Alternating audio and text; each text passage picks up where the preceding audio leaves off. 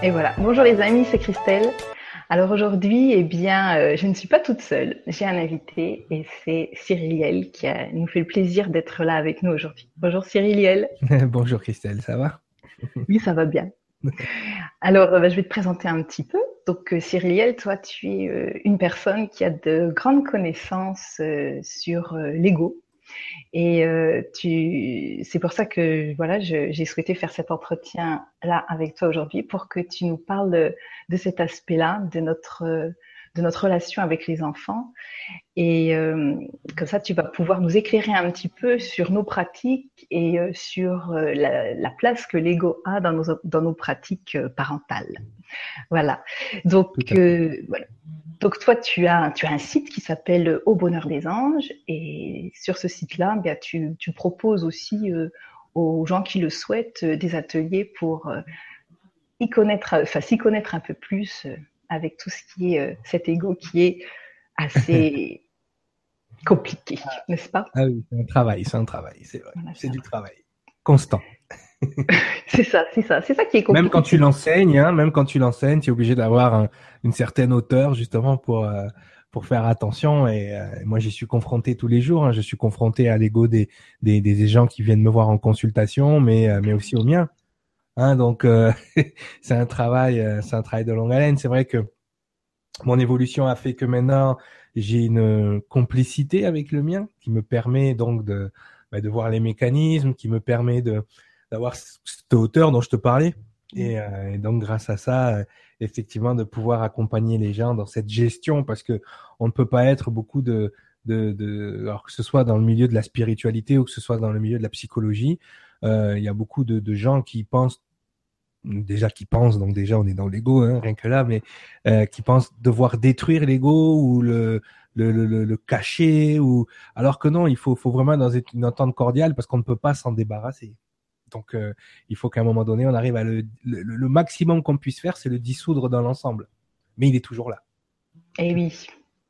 Et oui. Et c'est pour ça donc euh, qu'aujourd'hui on va faire cette, cette entrevue, puisque moi, ben, mon, mon credo, c'est l'éducation, et c'est essayer effectivement de montrer aux parents que que dans notre éducation, on peut avoir euh, comment s'éclairer un maximum pour pour apporter une éducation un peu différente de ce qu'on a connu.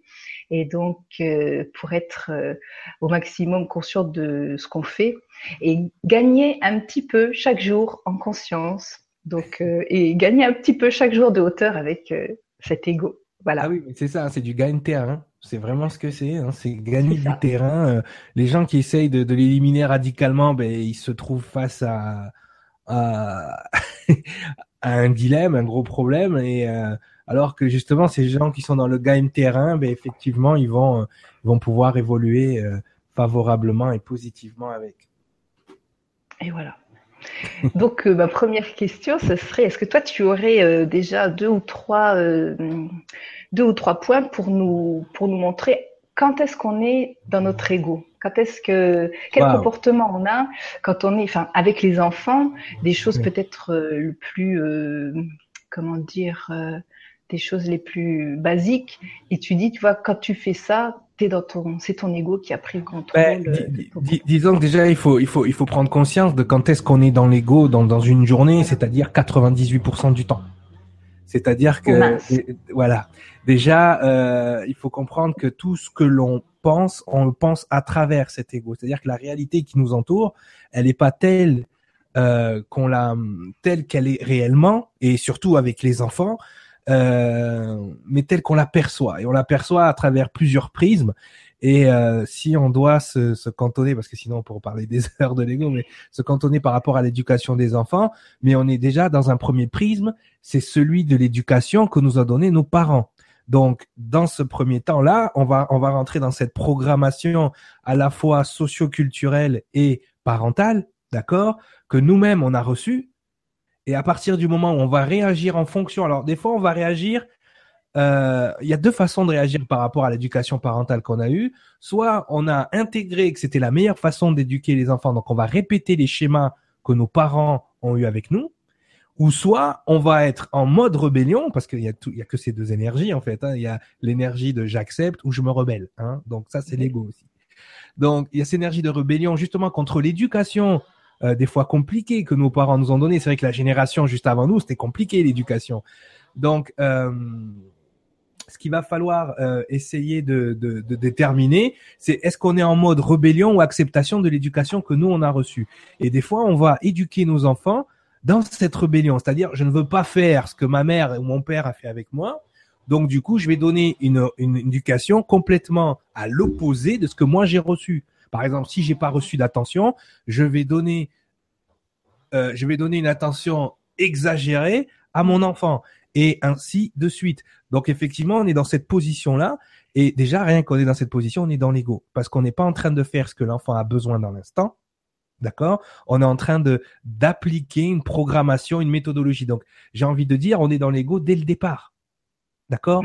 Donc, le premier travail, avant que ce soit le travail avec l'enfant, c'est un travail sur nous. C'est de se poser et avoir l'honnêteté intellectuelle de dire, voilà, voilà comment je vois l'éducation des enfants. Est-ce que cette vision-là que j'ai, est-ce que c'est parce que j'ai lu Femme actuelle? Est-ce que c'est parce que ma mère m'a dit ça? Est-ce que c'est parce que l'éducation qu'elle a reçue de ma grand-mère et ainsi de suite, euh, c'est celle qu'on doit donner? Surtout que on va, on peut, on peut rentrer dans plusieurs schémas familiaux. Il y a des, comme je t'ai dit tout à l'heure, il y a des programmations socio-culturelles, religieuses.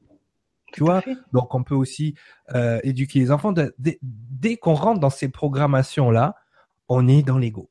D'accord? Nous en tant que parents. Ok, eh En sachant que les enfants n'ont pas d'ego tout de suite, eux. Et, et justement, on doit s'inspirer, on le verra peut-être après dans tes questions, mais on doit s'inspirer de l'état de l'enfant qui, lui, n'est pas dans l'ego, qui, lui, est dans l'instant présent, qui est dans le non-jugement, qui ne comprend pas. Lui, quand on va lui dire, bah, c'est l'heure de manger, il n'y a pas d'heure pour lui, il n'y a pas de temps, il est en train de jouer, il est dans son truc. Donc, effectivement, l'observation de l'enfant va être primordiale dans notre perception de ce qu'on est en train de faire avec lui. Parce que nous, au fil du temps, on est sorti de cette perception d'instant présent. Donc, euh, c'est hyper important de, de, de, se situer par rapport à ça et d'avoir l'honnêteté intellectuelle, parce qu'il y a beaucoup de parents qui n'ont pas cette honnêteté de dire, oh là, moi je me vois des fois réagir, je dis, oh là, ça c'est mon père, c'est pas moi qui réagis, c'est mon père à travers moi. Voilà. Mais à ce moment-là, tu sais que là, à ce moment, c'est ton ego qui a pris le, contrôle et que tu te dis bon, hop, euh, je, je, lève le pied et j'essaie de, de, faire différemment, quoi. Ah non, mais constamment et, et, et même au, niveau de ton, euh, euh, au niveau de ce qui va être ta réaction par rapport à, à, parce que les enfants à un moment donné ils vont tester, ils sont dans cette phase de test aussi.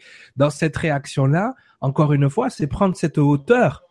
C'est-à-dire qu'à un moment donné, on est le parent. Est-ce que ça nous donne un, ça nous donne beaucoup de devoirs, beaucoup de responsabilités d'être parent déjà dans un premier temps, mais la première responsabilité, c'est de se contrôler. Nous. Mm. Pourquoi? Parce qu'effectivement, notre position de parent va déjà nous donner une position hiérarchiquement de supériorité par rapport à l'enfant euh, qui peut être utilisée à bon et mauvais escient. Exactement. Donc, il faut faire très attention, et que ce soit dans l'éducation euh, qu'on a à la maison ou quand comme, toi euh, on est dans l'éducation euh, à l'école il faut vraiment garder sa place de parent mais il faut qu'on soit aussi des partenaires dans la vie de nos enfants et pas uniquement une figure une figure d'autorité hein, parce que l'enfant c'est justement là que on va créer chez lui l'esprit de rébellion et puis, ce qu'il faut aussi, euh, ce, que je, ce que je comprends dans ce que tu dis, c'est qu'en fait, il faut essayer d'y aller main dans la main avec les enfants et d'être, d'accepter qu'ils soient aussi un petit peu euh, des guides pour nous. Ah, complètement. Et déjà, il faut comprendre dans un premier temps qu'ils sont de nous, mais ils sont pas à nous. Donc déjà, si on s'enlève l'énergie de, de propriété, d'accord, on donne à l'enfant un espace qui euh, de liberté qui lui permet de s'épanouir beaucoup plus vite. Euh, bien évidemment, chaque être humain a un besoin d'appartenance. Je suis l'enfant de, ou je suis la maman de, ou je.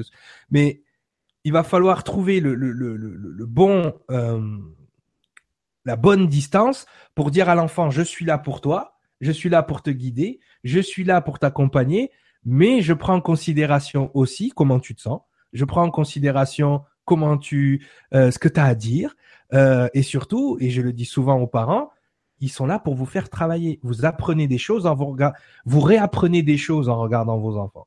C'est pas que vous apprenez, vous réapprenez des choses que vous avez oubliées vous en grandissant. Hein. Alors, il faut pas rentrer dans le syndrome de Peter Pan, mais c'est vrai que de garder cet enfant intérieur actif nous permet beaucoup plus de créativité, nous permet beaucoup plus de euh, lâcher prise sur certaines choses. euh, que quand on devient adulte, on oublie ça. Et c'est important d'accompagner les enfants dans les différentes phases, parce qu'ils vont passer différentes phases par lesquelles nous, on est passé inconsciemment. notre, euh, on va dire, notre travail de parents conscients maintenant, c'est de les accompagner consciemment, ce que nos parents n'avaient pas. En fait, hein. ils n'avaient pas cette conscience, ils n'avaient pas cette ouverture à ce moment-là. Donc en fait, euh, il est important euh, d'accompagner nos enfants, mais aussi tout le temps, parce que je pense qu'il y a des, des, gens qui vont se dire, oui, d'accord, mais je fais comment, moi, pour me respecter, moi aussi, par rapport à ça? Parce que je veux dire, nous, on a des besoins, nos enfants ont des besoins, et il faut aussi pouvoir lier les besoins de chacun pour que la vie, elle puisse se faire. Euh, on n'est pas, enfin, personne doit être soumis l'un à l'autre on ne doit pas soumettre notre enfant puisque nous on a ce, pouvoir-là comme on est l'adulte, mais il faut pas non plus se soumettre à nos enfants. Je veux dire, à un moment donné, il faut qu'on trouve le juste équilibre entre euh, nos besoins et les besoins de l'enfant euh, par rapport à. Mais, justement, ce, respect-là dont tu parles, il commence par nous. Il faut que je me respecte et me respecter à un moment donné, c'est respecter mes propres énergies, c'est-à-dire euh, récupérer sa souveraineté tout à l'heure, on parlait de quand à quel moment on est dans l'ego dans notre éducation. Bah, à partir du moment où t'es pas souverain. Quand t'es pas souverain, ça veut dire quoi? Ça veut dire que tu as donné de ton énergie aux autres. C'est ça, ne pas être souverain. Ou tu as donné ton énergie à une méthode. Tu vois? Ah tiens, j'ai lu dans tel livre qu'il fallait éduquer les enfants comme ça. Donc, tu vas prendre un bout de ton énergie, de ta souveraineté, tu vas la donner à cette méthode. Donc, forcément, quand tu vas être en face de ton enfant, tu n'es pas à 100%. Tu es, tu es 50% de toi, 50% de la méthode. D'accord Donc l'enfant, il va le sentir ça. Et c'est là qu'il va aller taper, dans le 50% que tu n'oses pas lui imposer. Tu vois? Et donc, dans ce 50%-là, bien évidemment, la méthode que tu as lu, il y a des failles. Et l'enfant, lui, va reconnaître ces failles. Et c'est là que tu vas te vider, puisque tu n'as que 50% de ton énergie déjà, dans un premier temps. Donc, tu es sur 50% de batterie. Dans ces 50% de batterie, euh, il y a tout ce que tu as perdu toute la journée au travail. D'accord? Quand tu rentres le soir, tu es fatigué, donc tu es sur 20 ou 10% de batterie. Ok? Donc l'enfant, il y a déjà toute une partie de toi, mais il te mange, il te marche dessus là, c'est fini. Mais c'est ta faute. C'est parce que dès le départ, tu as donné ton énergie à autre chose, alors que en tant que mère ou en tant que père ou en tant que qui que ce soit, tu sais dans ton cœur ce qui est bon pour ton enfant. Parce que la plupart du temps, quand tu vas regarder les autres parents, il y a quelque chose en toi, ou toi qui es prof par exemple, quand on te, on te demande de faire quelque chose à l'école, tu sens bien au fond de toi que ça pourrait être mieux, que c'est pas adapté à l'enfant. Exact eh bien, ce qui te parle, ce qui te montre que c'est pas adapté à l'enfant, c'est parce qu'en toi, il y a ce qui est adapté qui est en train de te dire ça c'est pas adapté. Donc ça veut dire qu'en toi, tu sais ce qui est adapté. Donc si tu sais ce qui est adapté, pas besoin de donner ton énergie à une méthode, pas donner pas besoin de donner ton énergie en fonction de ce que tes parents t'ont inculqué, c'est juste ton ressenti à un moment donné qui doit prendre le dessus. Et que ce soit voilà pour le papa ou la maman, c'est le féminin sacré à ce moment-là qui va devoir intervenir. Donc effectivement, si déjà dès la base tu respectes pas tes énergies en donnant ton énergie aux autres, il ben, faut pas t'étonner que ton enfant ne te respecte pas et qu'il te mange tout cru. Parce qu'il y a des enfants qui ont cette énergie-là. Moi, je vois ma, petite, elle a, elle a, elle a, elle a 23 mois, elle va faire, elle va faire deux ans bientôt, et je sens dans son regard qu'elle en sait plus que moi sur la vie elle me regarde comme ça, elle a l'univers dans ses yeux, tu vois. Mais je sais qu'elle m'a choisi en tant que parent aussi, à un moment donné, pour que je puisse l'accompagner là-dedans, puisque j'ai les billes pour l'accompagner là-dedans. Donc je la, je, je, la coupe pas de ses de ses ressentis. Je, des fois, je vois qu'elle voit des choses que nous on voit pas, et je la bloque pas là-dessus, comme mes parents ont fait quand moi j'étais petit. J'ai dû récupérer ça euh, plus tard. Hein. Mhm. c'est ça, c'est qu'en fait euh, l'objectif c'est d'essayer de leur mettre le moins possible de comment dire de, de couches sur eux. Parce que c'est vrai que bon ben moi euh, j'ai une éducation complètement traditionnelle et c'est vrai que j'ai eu beaucoup de couches. Et d'enlever les couches ça prend beaucoup de, de temps et d'énergie donc si on c'est comme les oignons. Plus t'enlèves des couches plus ça fait pleurer. Voilà. C'est exactement ça. Eh et si on arrive à leur mettre euh, le moins de couches possible, peut-être que eux, ils auront moins de travail après et puis pouvoir s'engager directement dans, dans leur énergie propre, quoi, avant de devoir faire tout ce travail euh, qui est laborieux, euh, qu'on connaît bien, quoi. Ça, ça, ça, ça, va plus loin en plus parce que on se rend compte que bon moi c'est vrai que je fais un travail beaucoup plus les gens qui iront sur le site au bonheur des anges.fr le verront je fais un travail qui est beaucoup plus énergétique un peu plus un peu plus poussé que le simple coaching direct et, c'est vrai que quand on passe dans cette dans, dans, dans cette strate-là, on passe dans ce qu'on va appeler les, les, les relations d'âme ou les relations énergétiques. Et dans ces relations énergétiques, on se rend compte que des fois, ben, notre enfant, ben, c'est, c'est un grand frère ou une petite sœur qui est là. Entre, voilà. Et, et, et mes deux grandes, j'ai, j'ai, j'ai une fille de, de 14 ans, euh, de 15 ans et, euh, une autre de 12 ans. Et euh, toutes les deux, les gens, quand ils me voient dans la rue, bon, je les ai eu très jeunes aussi, mais il y a cette relation fraternelle avant cette relation euh, parentale.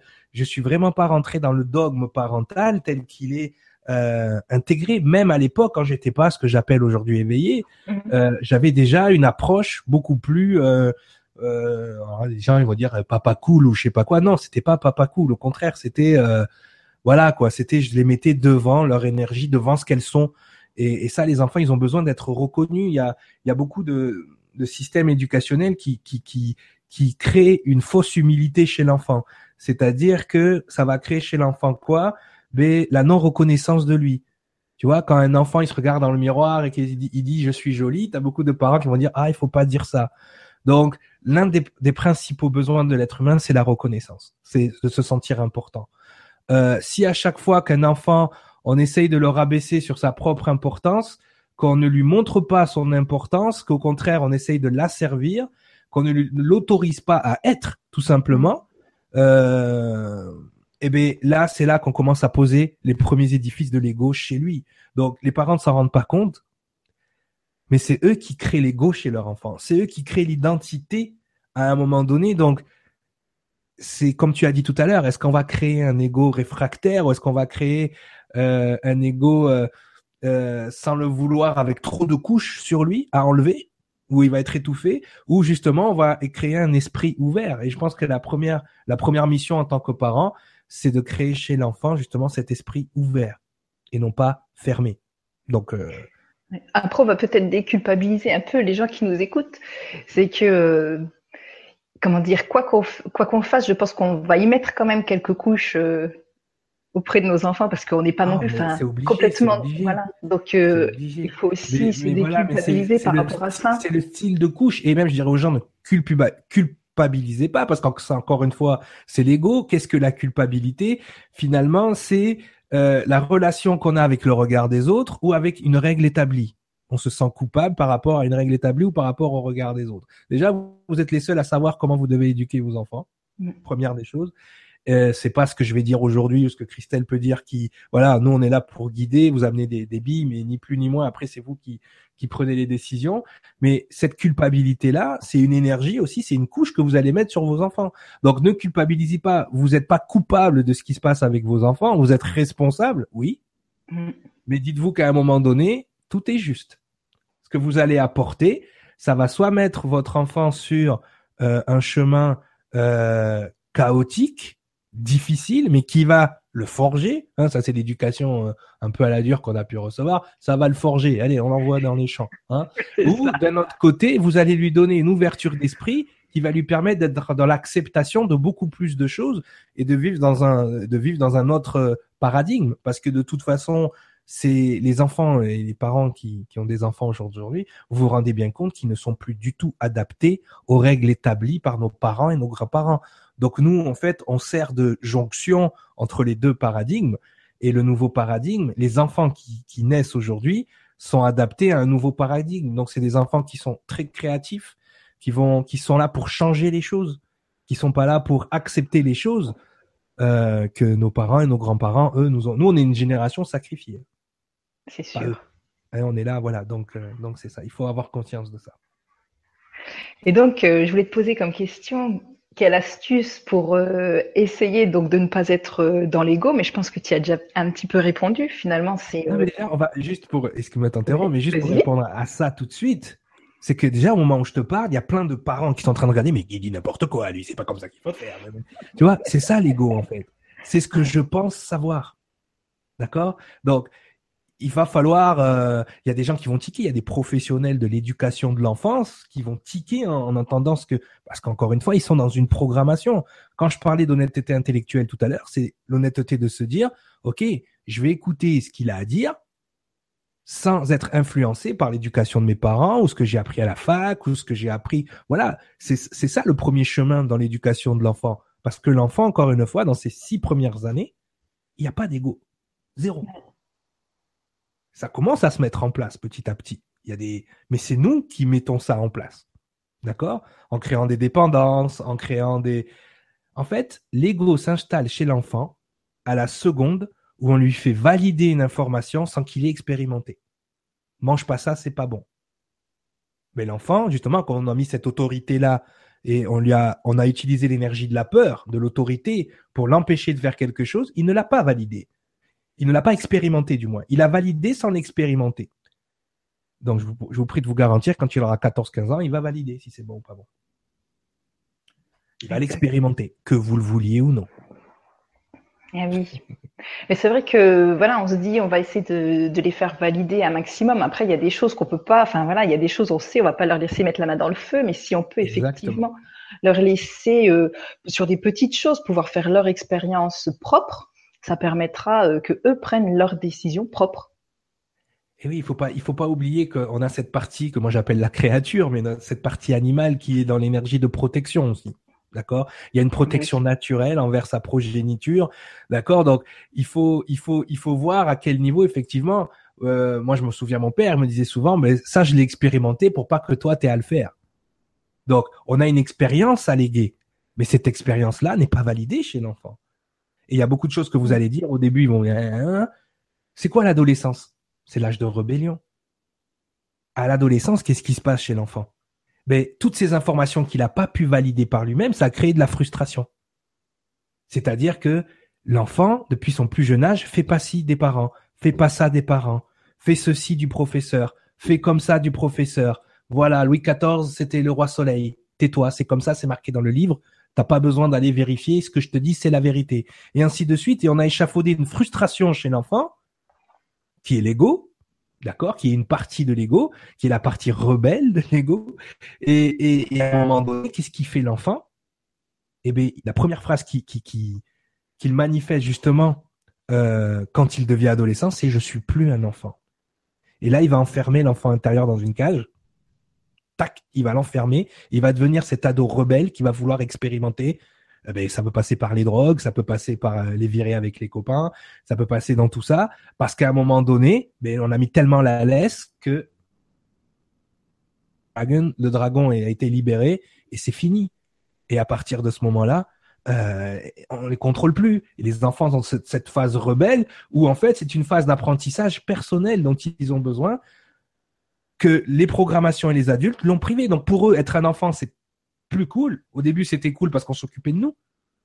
Ah, au début, on s'occupe de l'enfant, on a une intention super, euh, super attentionnée, on est à fond sur eux. Et puis, dès qu'ils ont l'âge de manger tout seul, de marcher tout seul, de faire les, eh ben, tout d'un coup, non. Les parents ont envie que l'enfant s'émancipe. Donc, on passe de une attention sur, euh, exagérée à non, maintenant, débrouille-toi. L'enfant, il comprend pas. L'enfant comprend pas. Ah, mais il faut le rendre autonome. Mais c'était dès le départ qu'il fallait le rendre autonome. Tu vois? Et maintenant que tu le lâches, donc il se sent abandonné par ses parents, donc c'est plus cool du tout d'être un enfant. Bon, vous m'abandonnez et en plus vous me traitez de comme si non, maintenant je suis moi aussi un adulte. Je peux prendre mes décisions, je peux aller tout seul au magasin. Et donc à partir de là, c'est la rébellion. Et là, c'est là que l'ego est cadenassé à vie. jusqu'au moment où on s'éveille. Mais sinon, c'est à partir de ce moment-là que, c'est cadenassé. Mais il est toujours possible de revenir sur son ego, quoi. Oui, que soit l'âge. Hein. Constamment, constamment. Il faut rester positif. À 33 ans, tu vois. 33 ans, ça m'est arrivé, donc euh, il a fallu du, temps. Hein. donc toi, si tu veux, si j'ai bien compris, les petites astuces que tu donnes justement pour essayer de contrebalancer son ego, bah, c'est de rester à l'écoute de son enfant finalement, de, de son, de ses, de d'être comme lui d'être comme lui. Je vais pas, je vais pas faire mon Jésus, mais soyez comme les enfants. C'est-à-dire que la meilleure éducation que vous pouvez leur donner, c'est, toi, tu appelles ça être à l'écoute, mais c'est être vraiment dans ce. Moi, je détermine deux styles d'ego, ce que j'appelle le, le méca-ego, c'est-à-dire l'ego mécanique, automatique, tu vois, qui qu'on a mis instauré grâce aux programmations, qui lui va appliquer bêtement. Hein. Alors ce ce méca-ego, lui, qu'est-ce qu'il fait? Ben, il questionne, il dénigre, Et puis il rejette. Tu vois, ça c'est son l'ego de base. Vraiment, c'est il va questionner, mais c'est qui ce gars-là euh, C'est qui ce, type-là? Il sort d'où lui euh?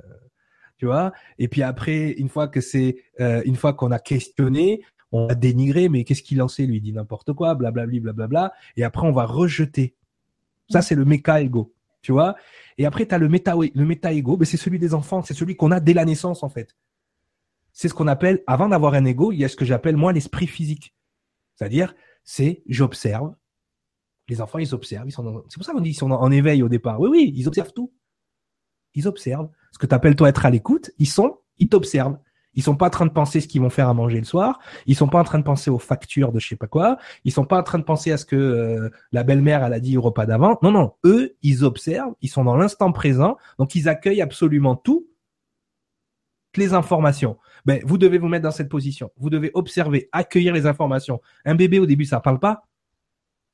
Mais si vous écoutez comment il pleure, vous allez, vous allez comprendre ce qu'il a. Il va manifester le body language, le langage du corps. Toutes ces choses-là, vous ne pouvez les voir que si vous êtes dans l'instant présent. Et ça, c'est l'une des facultés, justement, de l'esprit de l'enfant. Il y a tellement de gens qui font des thérapies sur l'enfant intérieur. Pourquoi ils sont obligés d'aller chercher l'enfant intérieur? Parce qu'ils sont obligés d'aller chercher cet état de non-jugement, de, cet état d'instant présent, justement, et cet état de non-stress.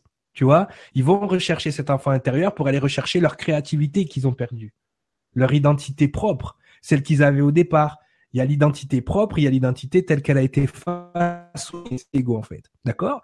Donc, euh, cet état-là avec nos enfants, moi, je me pose avec ma fille et je me mets en mode gros bébé. D'ailleurs, ma fille, quand elle vient dans mon bureau, avec toutes les poupées de Superman que j'ai de Dragon Ball, il n'y a plus rien qui reste sur mes étagères. C'est tout dans sa chambre. Là. Si je, si je vois qu'il manque une poupée, je sais oui, parce que il n'y a pas un endroit dans ma pièce qui ne réveille pas l'enfant intérieur. J'ai des maillots de foot, j'ai des sabres laser de Star Wars, j'ai des posters de Superman. Pourquoi? Parce qu'à un moment donné, ben, il faut que je stimule cet enfant intérieur. Donc, quand moi je me pose à jouer avec ma fille, eh bien, on a des discussions, des discussions de bébé, mais au moins je comprends à un moment donné mais quel est son besoin dans l'instant. Euh, tu veux manger? Euh, Non, je veux pas manger. Je vais ok. Tu veux faire quoi? Et là, on commence à faire les choses. Et, c'est important de, mettre les enfants euh, dans, dans, dans leur cocon. C'est quoi l'heure de manger Pour eux, ça n'existe pas. Je joue et quand j'ai faim, je demande à manger. C'est ça, bah oui. ils jouent, ils jouent, et quand, euh, quand déjà, on le remarque bien, quand ils sont en train de jouer et que leur dit bon, maintenant tu t'arrêtes, il est midi, on mange, on voit leur réaction, quoi. Ben oui, parce qu'on va péter leur bulle. Quel, quel est, ben en fait, quel est le, quel est le sport favori, sport national de l'ego C'est péter la bulle de l'autre. On s'en rend pas compte. On est constamment en train de péter nos bulles. Entre nous, entre adultes déjà. Hein, chaque fois, vous allez donner un avis ou une opinion alors qu'on vous a rien demandé. T'as toujours une copine qui vient te voir et te dire, ah, tu sais, Christelle, euh, tu devrais faire. Mais quand est-ce que je t'ai demandé ton avis? Et, donc, c'est quoi le travail de l'ego? C'est d'aller péter la bulle de l'autre pour créer de l'énergie pour se nourrir. Et que les enfants, ont fait la même chose. On va péter leur bulle. Donc c'est pour ça. Après, ah, je le tiens plus, il est énervé, il est enragé. Angelina ne pleure jamais quand elle se réveille. Mmh pourquoi l'enfant ne pleure jamais quand elle se réveille Parce qu'elle n'a pas le temps de pleurer. Maman est déjà, bon, on a mis les outils technologiques en place, hein, le visiophone, ce genre de choses. Dès qu'on sent que bébé bouge et se réveille, on depuis qu'elle est toute petite, on ne l'a jamais laissé pleurer, de rentrer dans ce mécanisme de j'ai besoin d'attention, donc je pleure. Donc c'est un enfant qui pleure très peu, qui fait très peu de caprices. Pourquoi? Parce que dès le départ, on n'est pas rentré dans ce mécanisme que beaucoup de parents mettent en place inconsciemment. C'est quand tu pleures que je viens te donner de l'attention, ou c'est quand tu pleures que je réagis. Donc, si déjà tu enrayes ce mécanisme dès le départ, c'est beaucoup plus souple derrière. Mais encore une fois, faut-il être à l'écoute et à l'attention et être dans le même état que les enfants euh, qu'eux, ils ont naturellement et qui nous est plus compliqué. Parce que quand tu rentres de travail, que tu as passé une sale journée, que ta belle-mère, elle te prend la tête, euh, que tu as les autres qui sont un peu plus grands, qui ont toujours besoin de quelque chose, que tu as le mari euh, qui fait des réflexions sur comment tu es habillé et qu'en plus tu dois être dans l'instant présent avec ton petit. Donc, comment, par quoi ça commence? Par créer un, espace, créer une espèce de, pas de havre de paix, mais presque, de créer une condition optimale autour de soi et ça commence par soi. Donc, l'éducation des enfants passe par une auto-éducation personnelle constante. Eh oui. Alors c'est pas évident, hein, comment dire, c'est ce compliqué parfois à admettre qu'il faut avant d'éduquer nos enfants, ou au moment où ils sont là et qu'on doit les éduquer, bah, essayer de réfléchir sur soi et puis d'avoir aussi une vision de soi qui soit, qui soit comment dire, euh, juste. Mais on a intégré, on a intégré qu'on était les parents, donc on a, on a savait plus qu'eux et que du coup on avait une autorité et donc du coup on a mis en place des mécanismes justement de de, de, de supériorité à infériorité. Et à partir de ce moment-là on a créé on a déjà créé une fracture juste là. Mmh. donc certains vont dire oui mais il faut moi je suis un jeune métis qui a grandi dans un quartier sensible. Euh, l'éducation que m'a donné mon père euh, était prédestiné. Tu es un jeune euh, bronzé, euh, si tu veux, en France. voilà, c'est tu vas devoir avoir des meilleures notes que les autres. Au foot, tu vas devoir être plus fort que les autres. en ceci, tu vas être parce que il y a le racisme, parce que donc il y a déjà un conditionnement qui fait que ça crée une fracture entre moi et les autres. Ça crée une fracture avec lui parce qu'il est très dur avec moi pour pas que je je, je tombe. Euh, et c'est vrai que de tous mes amis, je suis le seul qui n'ait pas été en prison, tu vois. Donc euh, donc voilà. Euh, effectivement, il y a quelque chose qui fait que parce qu'on doit répondre aussi à l'environnement hostile, si tu veux. Mais en même temps, ça m'a pas empêché de faire des bêtises, hein. Et eh oui. Tu vois, comme tout le monde. Donc, toute raison gardée, je pense qu'on a en nous si on va faire les grosses ou les petites bêtises dès le départ. Maintenant, l'éducation qu'on va donner, euh, si on fait trop de prévention, on empêche l'enfant de d'expérimenter. Si on l'empêche d'expérimenter, on tente son ego d'aller expérimenter plus tard. Donc, il faut savoir, comme tu dis, trouver. C'est qu'une question D'équilibre, oui. Et aussi, euh, d'après ce que, ce que j'ai compris de ce que tu dis, bah, finalement, c'est de se faire confiance et d'écouter ce qu'on a au fond de soi et d'être, euh, comment dire, de réussir à, à assumer ce qu'on a au fond de soi. Et si j'ai décidé ça pour mon enfant, bah, c'est que c'est ça.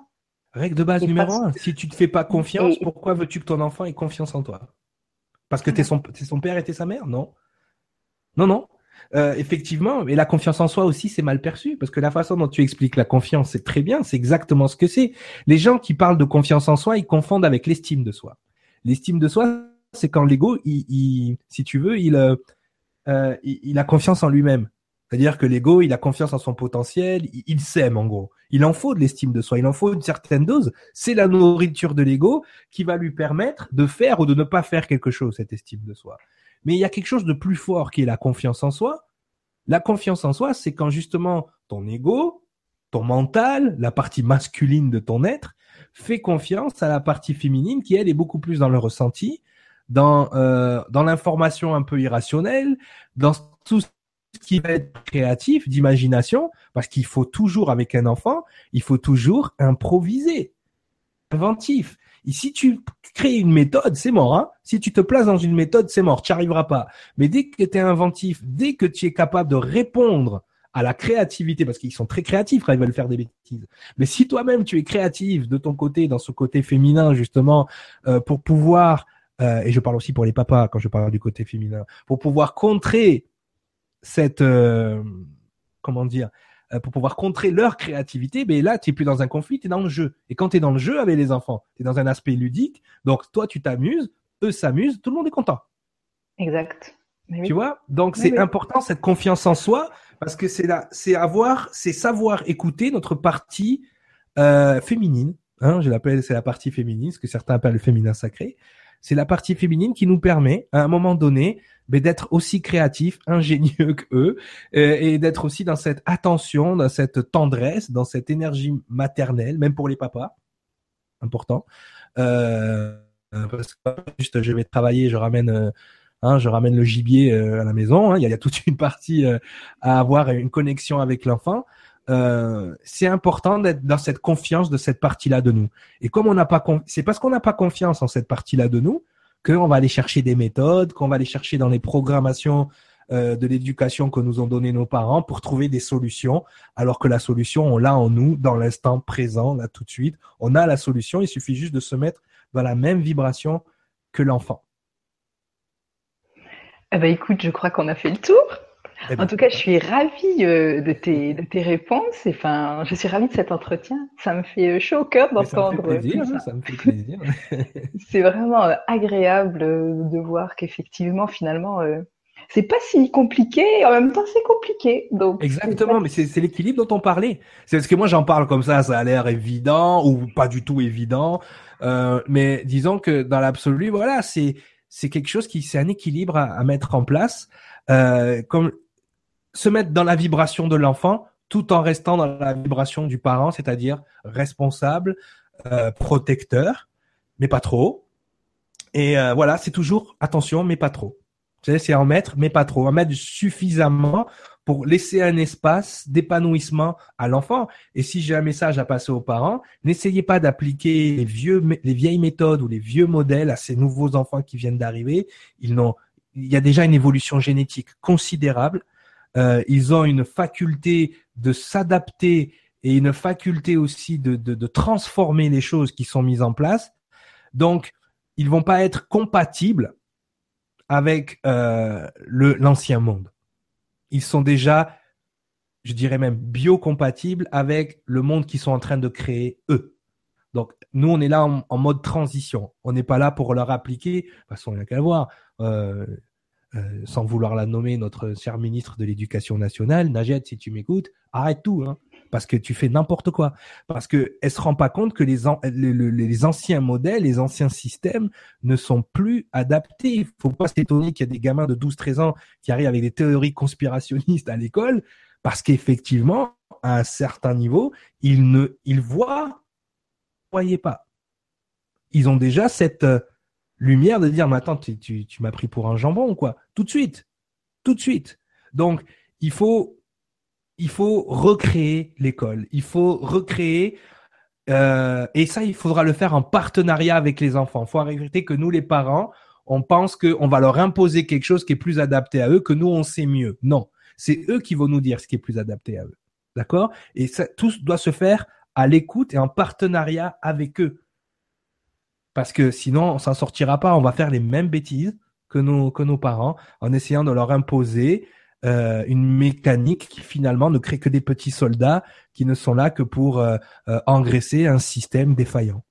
Donc, il faut aller vers quelque chose de, de plus en accompagnement, voilà, et en transformation. Ah ben, je trouve que c'est un joli mot de la fin. Donc, je pense qu'on va rester là-dessus. Eh Alors, merci beaucoup. Et puis, euh, voilà. Et puis, bah, bonne continuation à toi. et, peut-être à bientôt. Et bien, toi aussi, bonne continuation et merci de m'avoir invité dans ton, dans ton émission. Je t'en prie.